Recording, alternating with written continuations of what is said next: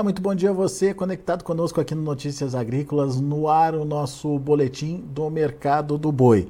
É, quem trabalha diariamente aí com o mercado, quem tem que negociar o boi, continua havendo uma certa pressão sobre a arroba, mas uma dificuldade maior dos frigoríficos de é, colocarem pressão maior sobre as cotações, ou pelo menos efetivarem negócios com preços é, inferiores aí ao que vem sendo praticado nas últimas semanas, por exemplo. Estou ah, falando de um nível aí de 240, 245 reais por arroba no estado de São Paulo. Os negócios abaixo disso estão cada vez mais difíceis de serem concretizados. É, que sinal é esse? Será que estamos já chegando próximo aí do fundo do poço? A gente tem falado disso bastante aqui no Notícias Agrícolas, mas ah, o que, que o cenário está mostrando e quais são as indicações aí é, de que isso é bem provável, de que de fato a gente está é, terminando aí ah, um movimento de oferta muito grande e que isso pode voltar a ser um, um, um redutor aí de pressão nos preços. Vamos perguntar para Iberville Neto da HN Agro o que, que ele acha e principalmente entender quais são fatores que podem de repente mudar esse cenário de pressão aí nos preços. Seja bem-vindo, meu amigo. Obrigado por estar aqui com a gente mais uma vez no Notícias Agrícolas. Enfim, qual que é o, seu entendimento, o seu sentimento desse momento do boi gordo? Estamos ou não estamos no fundo do poço? O que, que dá para falar sobre isso, Iberville? Olá, Alexander. Olá a todos. É, Alexander, o mercado realmente está com essa cara de fundo de poço e quando a gente considera que ela já está com essa cara de fundo de poço há algum tempo, isso vai reforçando essa possibilidade de a gente ter é, encontrado esse, esse patamar. Esse piso, é, né? Mínimo, né? Esse piso. É, é, enquanto ele não começar a subir, a gente tem que ficar com cautela, mas ele já começou a dar sinais, como você bem ponderou, os valores menores se tornam mais difíceis de, de ocorrer negócios, a gente pega um frigorífico ou outro dando uma ajustada no, no preço de balcão, no, oferecendo um pouquinho mais dentro dessa faixa que você comentou, mas tirando o pé um pouco da pressão de baixa. É, e aí a gente soma a isso é, relatos de uma, de uma movimentação interessante nessa primeira quinzena no atacado, no consumo doméstico, é, e também um, um, cenário de exportações que vieram muito fortes é, nessa primeira parcial de junho. Então a gente teve uma média diária de 11,7 mil toneladas. Somando essa situação toda, a gente tem aí um, uma, uma perspectiva que pode ser um pouco mais positiva daqui em diante. Muito bem. É, antes da gente falar de exportação, entendendo um pouquinho essa questão do mercado interno. É, já foi um, uma venda suficiente para enxugar estoque aí, Berville? O que, que você tem ouvido falar? O que, que os frigoríficos têm dito em relação aos estoques de carne?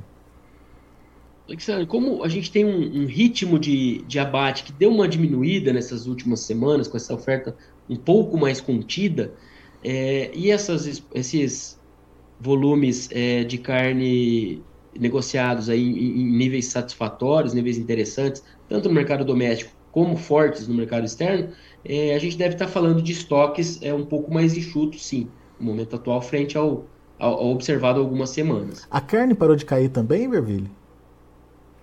Alexandre, a carne ela segue meio, meio fraca, mas ela cedeu menos do que o, fraca que eu digo é com ajuste negativo aqui, estável ali, mas a gente tem ela, ela sendo menos pressionada que o boi nas últimas semanas. Agora a gente pega aqui um, um é, o patamar atual, deixa eu só ver em relação ao boi, a gente está falando, é, ela até teve um ajuste positivo, tá, no, no nesse, ontem, considerando o CPE aqui, mas a gente está falando de 4,4% acima do preço do boi. É, lembrando que esse, é, essa é uma relação que normalmente fica abaixo do preço do boi. Então a gente tem é, um cenário de margens que continuam interessantes para a indústria, tá? Do ponto de vista de mercado doméstico. E quando a gente fala de mercado externo, aí tem toda aquela essa puxada das exportações. Muito bem. Daí você estava me contando, Iberville, que eu acho que é a grande novidade aqui para a nossa, nossa conversa, é que a China, que a China ou que as exportações de carne voltaram é, a aparecer e voltaram com uma cara interessante aí, né? Desde maio, quando começou esse, esse, essa demanda mais forte pela carne brasileira, se confirmando aí nessa primeira semana de junho, de acordo com o relatório da CSEX, né? Exatamente, Alexandre. A gente teve agora na parcial de junho 11,7 mil toneladas embarcadas é, como média diária. É, e, e, isso projetado para os 21 dias daria uma, uma exportação de mais de 240 mil toneladas. Lembrando que o recorde que a gente já. Os meses que a gente mais exportou carne foram 203 mil toneladas.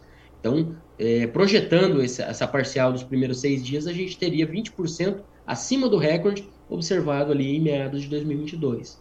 Então, e, e pensando em China especificamente, é, aí a gente só tem dados de maio, né? Mas em maio a China já comprou 110 mil toneladas, que frente a 40 mil toneladas de abril, tá? Então foi o melhor volume desde outubro do ano passado enviado para a China. Então China está tá voltando ao jogo aí, voltando à brincadeira. De uma, de uma forma geral, as exportações para junho podem ser recordes, então, Iberville?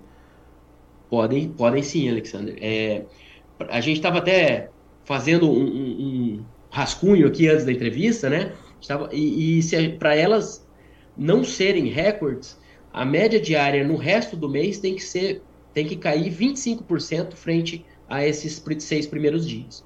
Então, é, se elas caírem exatamente, ou perto ali de 25%, a gente empata com aquele recorde de 203 mil toneladas.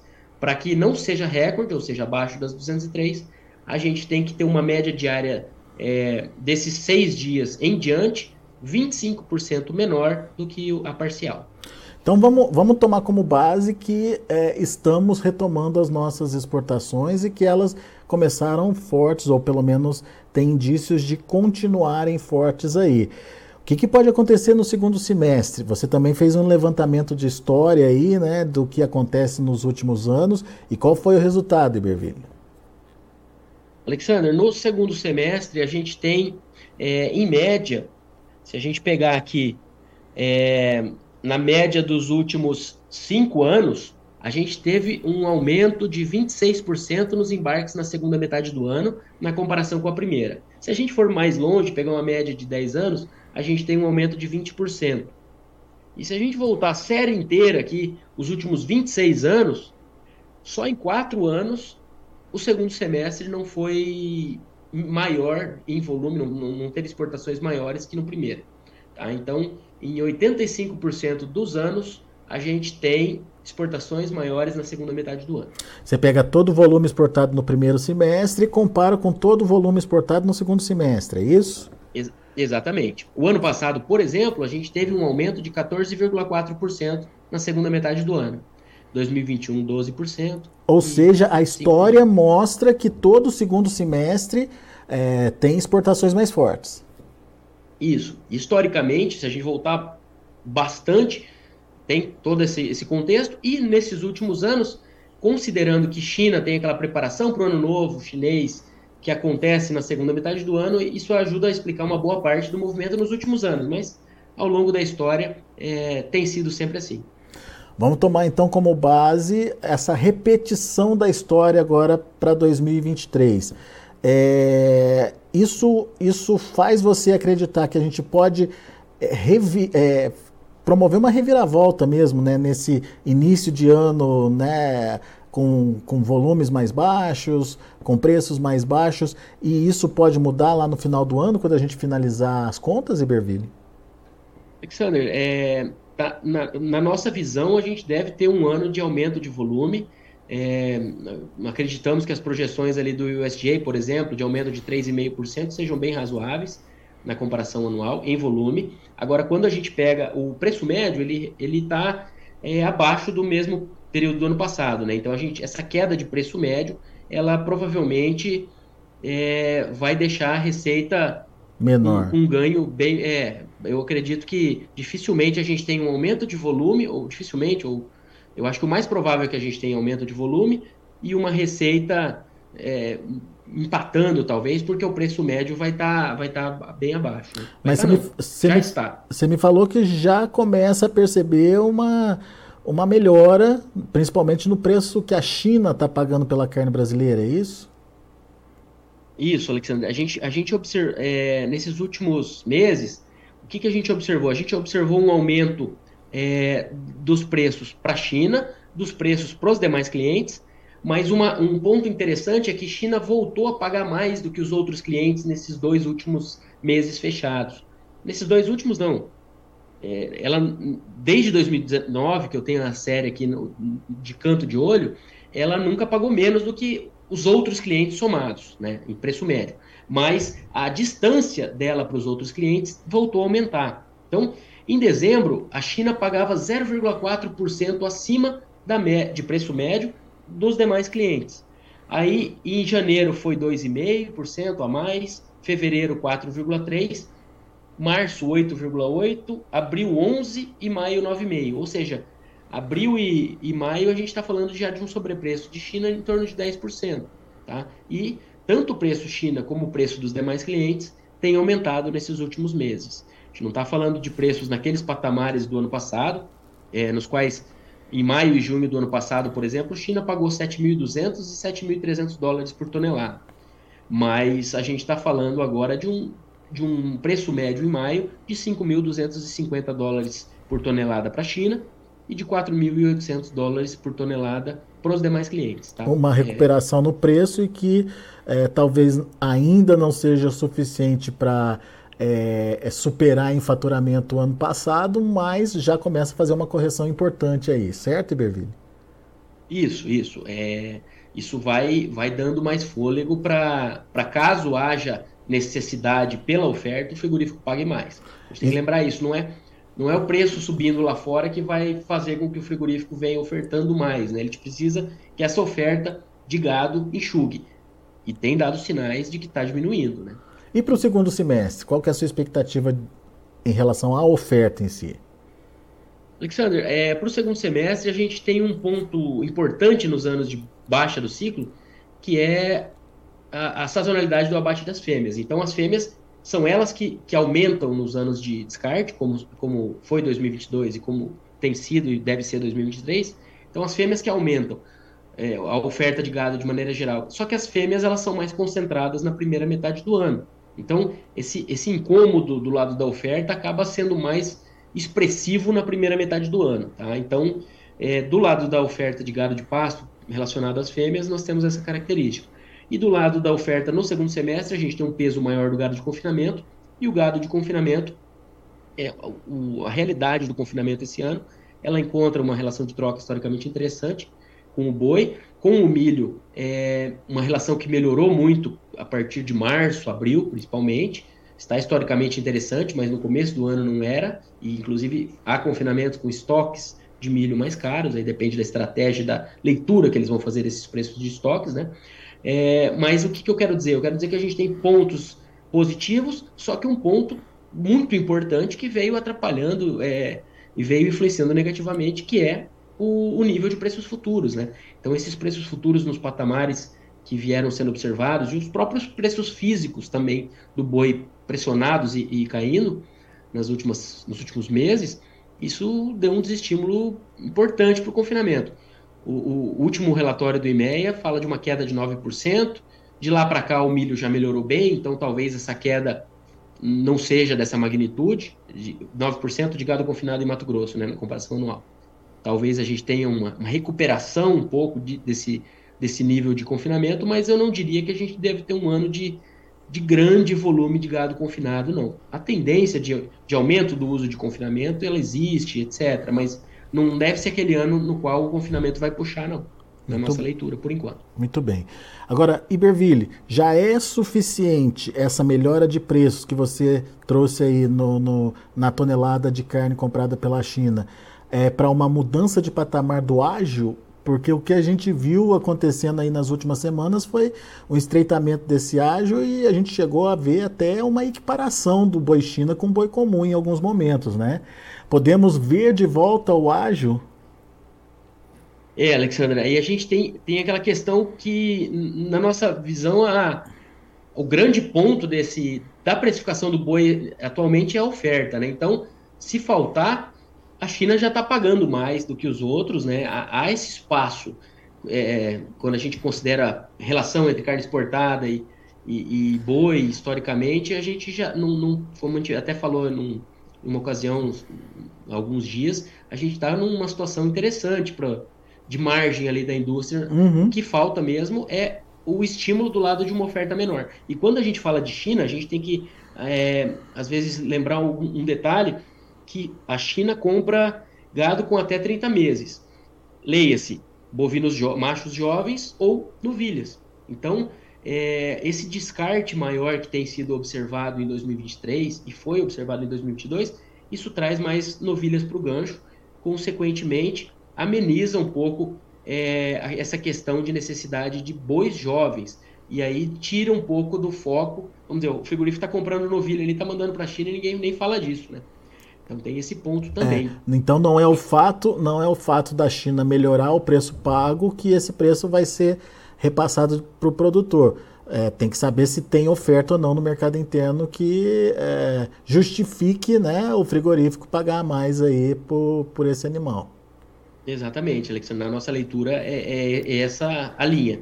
E, e aí na segunda metade do ano a gente tem menos novilhas, é, o, e, e, uma necessidade maior desse gado jovem, oriundo aí de sistemas de terminação mais intensivos, que a gente está falando de semi-confinamento e confinamento, né, que são esse, esses animais que suprem é, essa, essa, essas categorias mais jovens, né?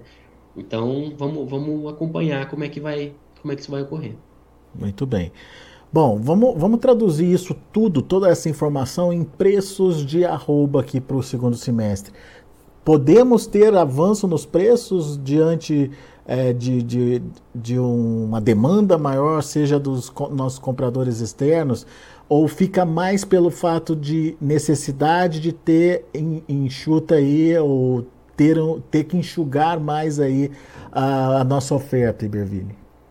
É a demanda ou é a oferta que vai mandar, digamos assim?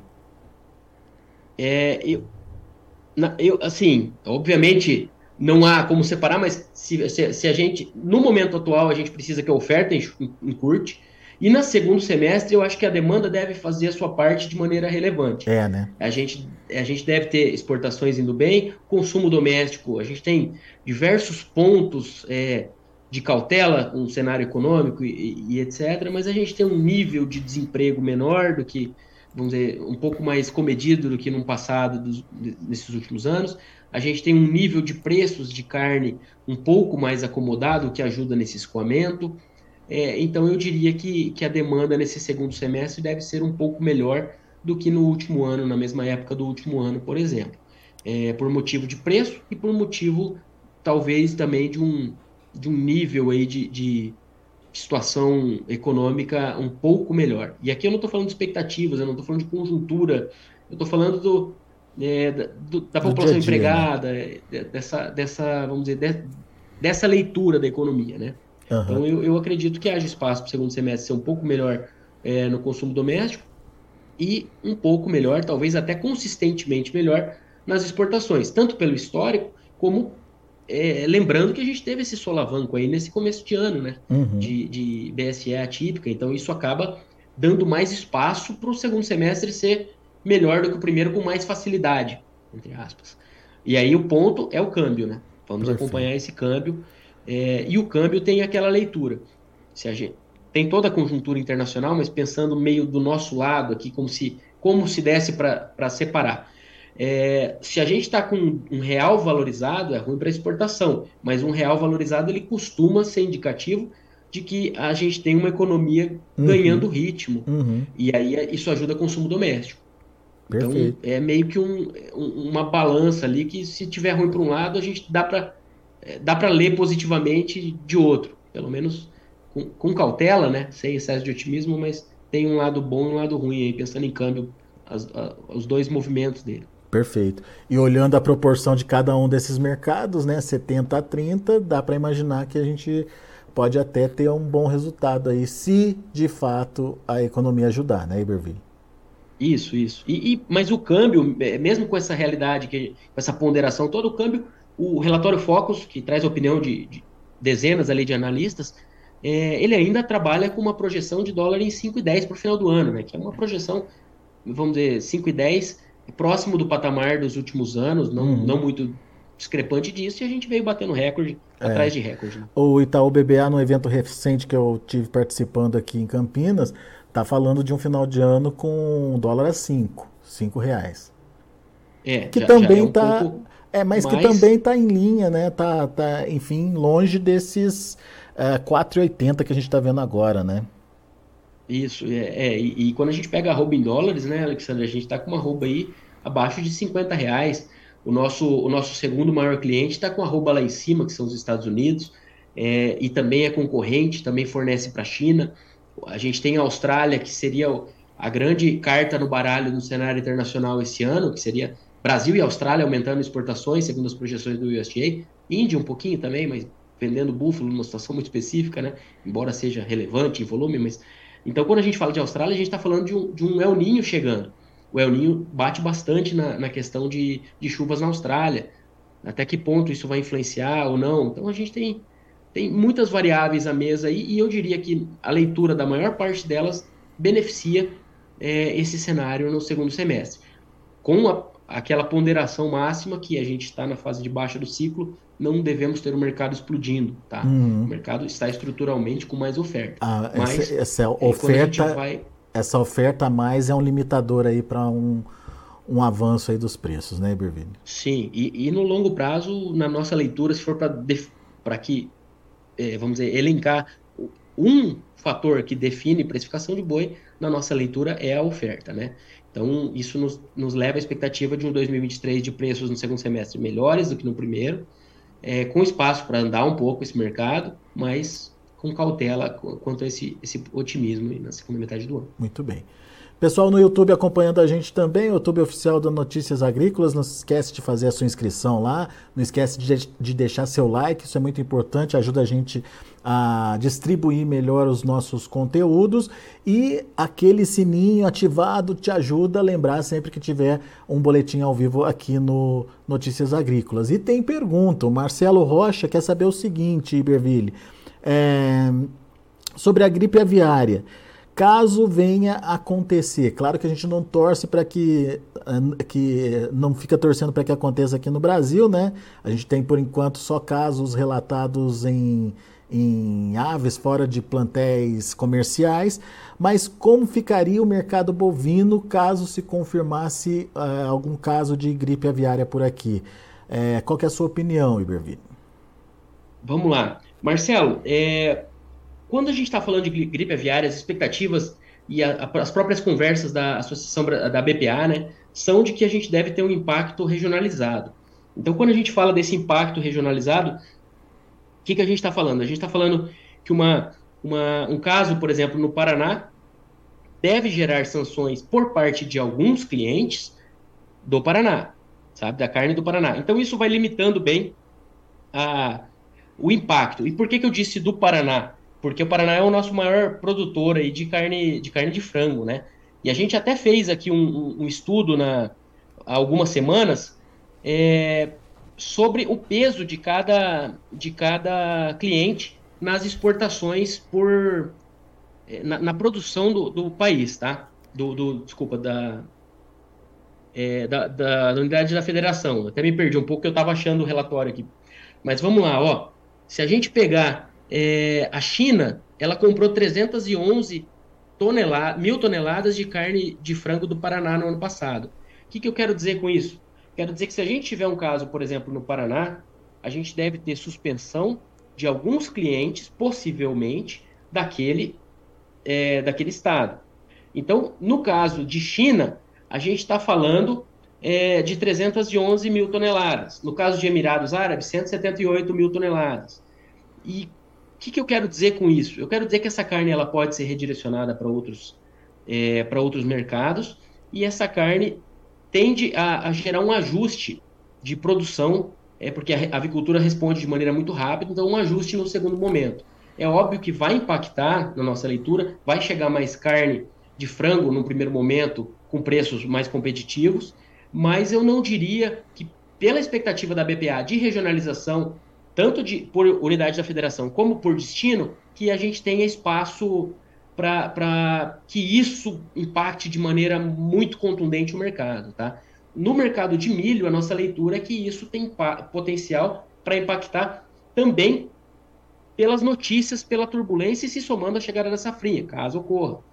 É, essa, esse volume que a, gente, que a gente falou, por exemplo, de, do Paraná mandando para a China 300 mil toneladas, a gente fez a estimativa aqui, isso demanda para a produção 560 mil toneladas de milho. Tá? Então, só para dar, dar alguns números, a gente demanda nacionalmente no mercado doméstico 79 mil toneladas de milho, isso para todas as, todas as produções, inclusive etanol, né? O Marcelo tem uma, uma o Marcelo tem uma, uma dúvida pertinente aqui que eu também fiquei na dúvida agora. Nesse caso não tem um abate sanitário, Iberville? Ou é só daquela granja que foi contaminada ou não? Nem, nem naquela granja contaminada se faz abate sanitário?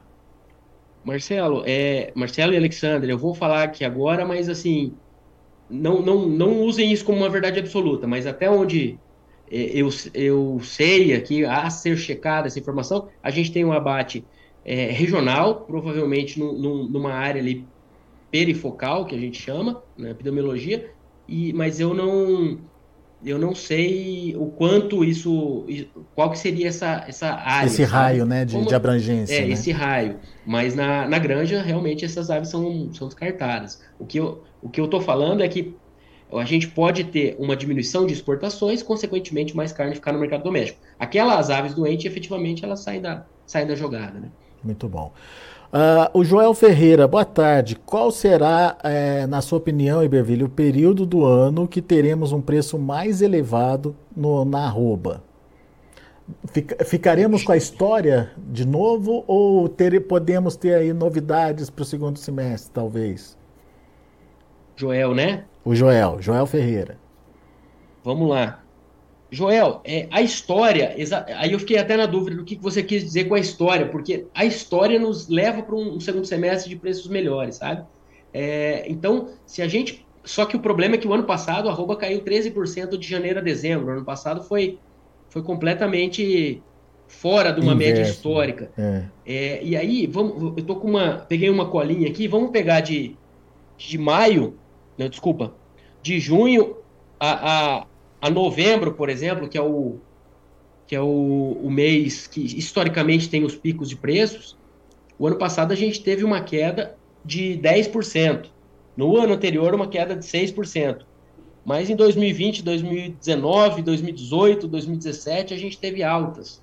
Altas importantes, tá? Até de 30% em 19 e 20. O que, que eu quero dizer? Eu quero dizer que, historicamente, os picos de preços no Brasil é, se a gente, dependendo, claro, da, do, do, histórico que a gente voltar, mas eles acontecem é, no segundo semestre, acontecem ali por outubro, novembro. No último Isso trimestre, no, né, Iberville, geralmente. No né? último trimestre. Geralmente, boi e carne no atacado tem os picos em novembro e no varejo o pico acontece em dezembro, que é aquela movimentação de compra de boi, movimentação no atacado para preparação para o final de ano, e no final de ano é, é, é, o momento de maior fluxo de renda ali com a, população, é o pico de preços do, do no varejo. Tá? E só uma, uma, vamos dizer, na média, na média histórica, se a gente pegar os últimos é, 12, 13 anos, deixa eu só ver o intervalo, de 2010 a 2022, a gente tem um preço em novembro 12% maior do que o de janeiro, tá? Isso na média dos últimos 13 anos. Se a gente pegar só os anos de descarte, a gente tem um preço em novembro 1,5% abaixo do de janeiro. Tá? O que, que eu quero dizer com isso? Eu quero dizer que o normal, a curva média de preços, é o mesmo em anos de descarte, é o mercado sentir o final de safra e depois dar uma, uma voltada. Tá? Então a gente não essa, essa queda indefinida aí do começo até o final do ano, ela não é comum, como aconteceu ano passado, ela não é comum nem na média dos anos de descarte. Ela, na média, os, os anos de descarte também tem uma, uma entre safra, mais tímida, mas também tem esse movimento mais positivo.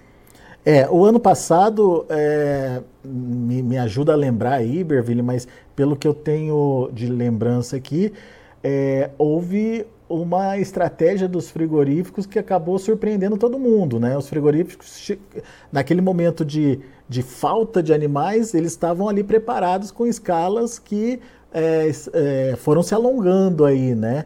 Será que isso se repete esse ano? Qual a possibilidade disso, na sua opinião? Esse é um ponto, Alexander. É, na nossa visão, um, um, ponto importante do que aconteceu no segundo semestre do ano passado, além da, da oferta de maneira geral ter, ter, sido maior, é aquele pecuarista que lá em 2021, quando teve a suspensão do, pelo outro caso de BSE que a gente teve lá, ele estava com esse gado em confinamento e não conseguiu vender em algumas ocasiões porque não tinha escala.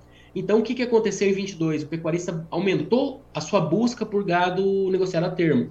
Os números do IMEA, inclusive, comprovam isso é que houve uma participação maior do gado a termo e isso deu uma certa tranquilidade para a indústria. Além do, da fase do ciclo, do, uhum. de todas essas outras questões. Mas isso ajudou um pouco é, a pressão do mercado. E para esse ano, esse relatório do IMEA, que saiu agora em maio, ele fala de uma redução do volume de gado é, negociado a termo pelo, pelos produtores. E aí temos os preços futuros pouco atrativos, e, e uma própria estratégia do produtor, mas os preços futuros têm influenciado também essa menor opção por, por uso de termo. A, a, a B3 até ganhou um pouco de espaço enquanto o termo caiu. E no caso da B3 aí também seria influenciada pelos preços, né? Então a gente não, não dá para falar que é só preço que diminuiu esse uso de termo. Mas é um ponto, estratégia da própria indústria também está influenciando isso. Mas a gente tem que acompanhar é, como que isso vai influenciar o mercado no segundo semestre e se efetivamente esse termo menor que foi é, indicado nesse relatório de maio, se ele vai acontecer, se, se ele não vai correr por fora e, e, aumentar nesses meses aqui, né? Isso, esse relatório foi, foi de uma pesquisa feita em abril, então de lá para cá a gente já pode ter observado alguma alteração. Alguma mudança, é. Uh, então, respondendo ao Joel, se a história se repetir, a gente pode ver melhores preços acontecendo lá no último trimestre, principalmente outubro e novembro. Agora, se tiver alguma surpresa com o frigorífico se preparando, igual a gente viu no ano passado, aí a história é outra, né, Iberville? É, se a gente tiver uma, vamos dizer, dentro da média histórica, a gente estaria falando de um mercado em, em outubro, novembro, de, na casa de 280. É, né? se a movimentação histórica se pudesse mantiver. ser usada como garantia, né? Claro que não pode, mas para ter uma referência, né, da curva assim. Muito bom. É por isso que eu gosto de conversar com o Iberville. Ele tem sempre uma continha ali para trazer para a gente, ele tem sempre um fato é, importante para ser colocado e uh, ajuda a gente a entender um pouquinho esse complexo mercado do boi gordo, porque a teoria, às vezes, é, ela na prática não se repete e a gente precisa entender por que, que aquilo não aconteceu. Então, é, sempre nesses pontos trazidos pelo Iberville, a gente tem esse entendimento aí dos fatos. Muito bom. O Joel está agradecendo a gente. Obrigado você, Joel. Obrigado ao Marcelo também pela participação. E você que quiser participar com a gente da próxima vez, não se esqueça de inscrever aqui uh, no, no canal, no Notícias Agrícolas e interage com a gente aqui no chat. Vai ser é, sempre muito bem-vindo aí. E Iberville, meu amigo, obrigado mais uma vez pela sua participação. Sempre bom tê-lo aqui. Volte sempre. É um prazer, Alexandre. Contem com a gente. Obrigado pelas perguntas e um abraço. Até a próxima. Valeu, abraço para você. Tá aí, Berville Neto, HN Agro, trazendo informações do mercado do boi aqui pra gente. Vamos ver lá no mercado futuro como é que estão os negócios nesse momento. O mercado, até agora pouquinho que eu tava vendo, tava em alta. Continua aí, ó. Alta de mais de 1%, uh, ah, ou seja, temos aí um mercado futuro mais animado com o preço da arroba. Junho, 246,05, subindo 0,84%. O julho, R$ 254,10, alta de 1,13%. Agosto, R$ 254,50, alta de 1, é, de 1,09%, e o setembro, R$ 254,70, subindo 1,47%. Indicador CPE também subiu ontem, R$ 249,40, uma alta de 2,36%. São os números de hoje do mercado do boi gordo. A gente vai ficando por aqui. Agradeço a sua atenção e audiência.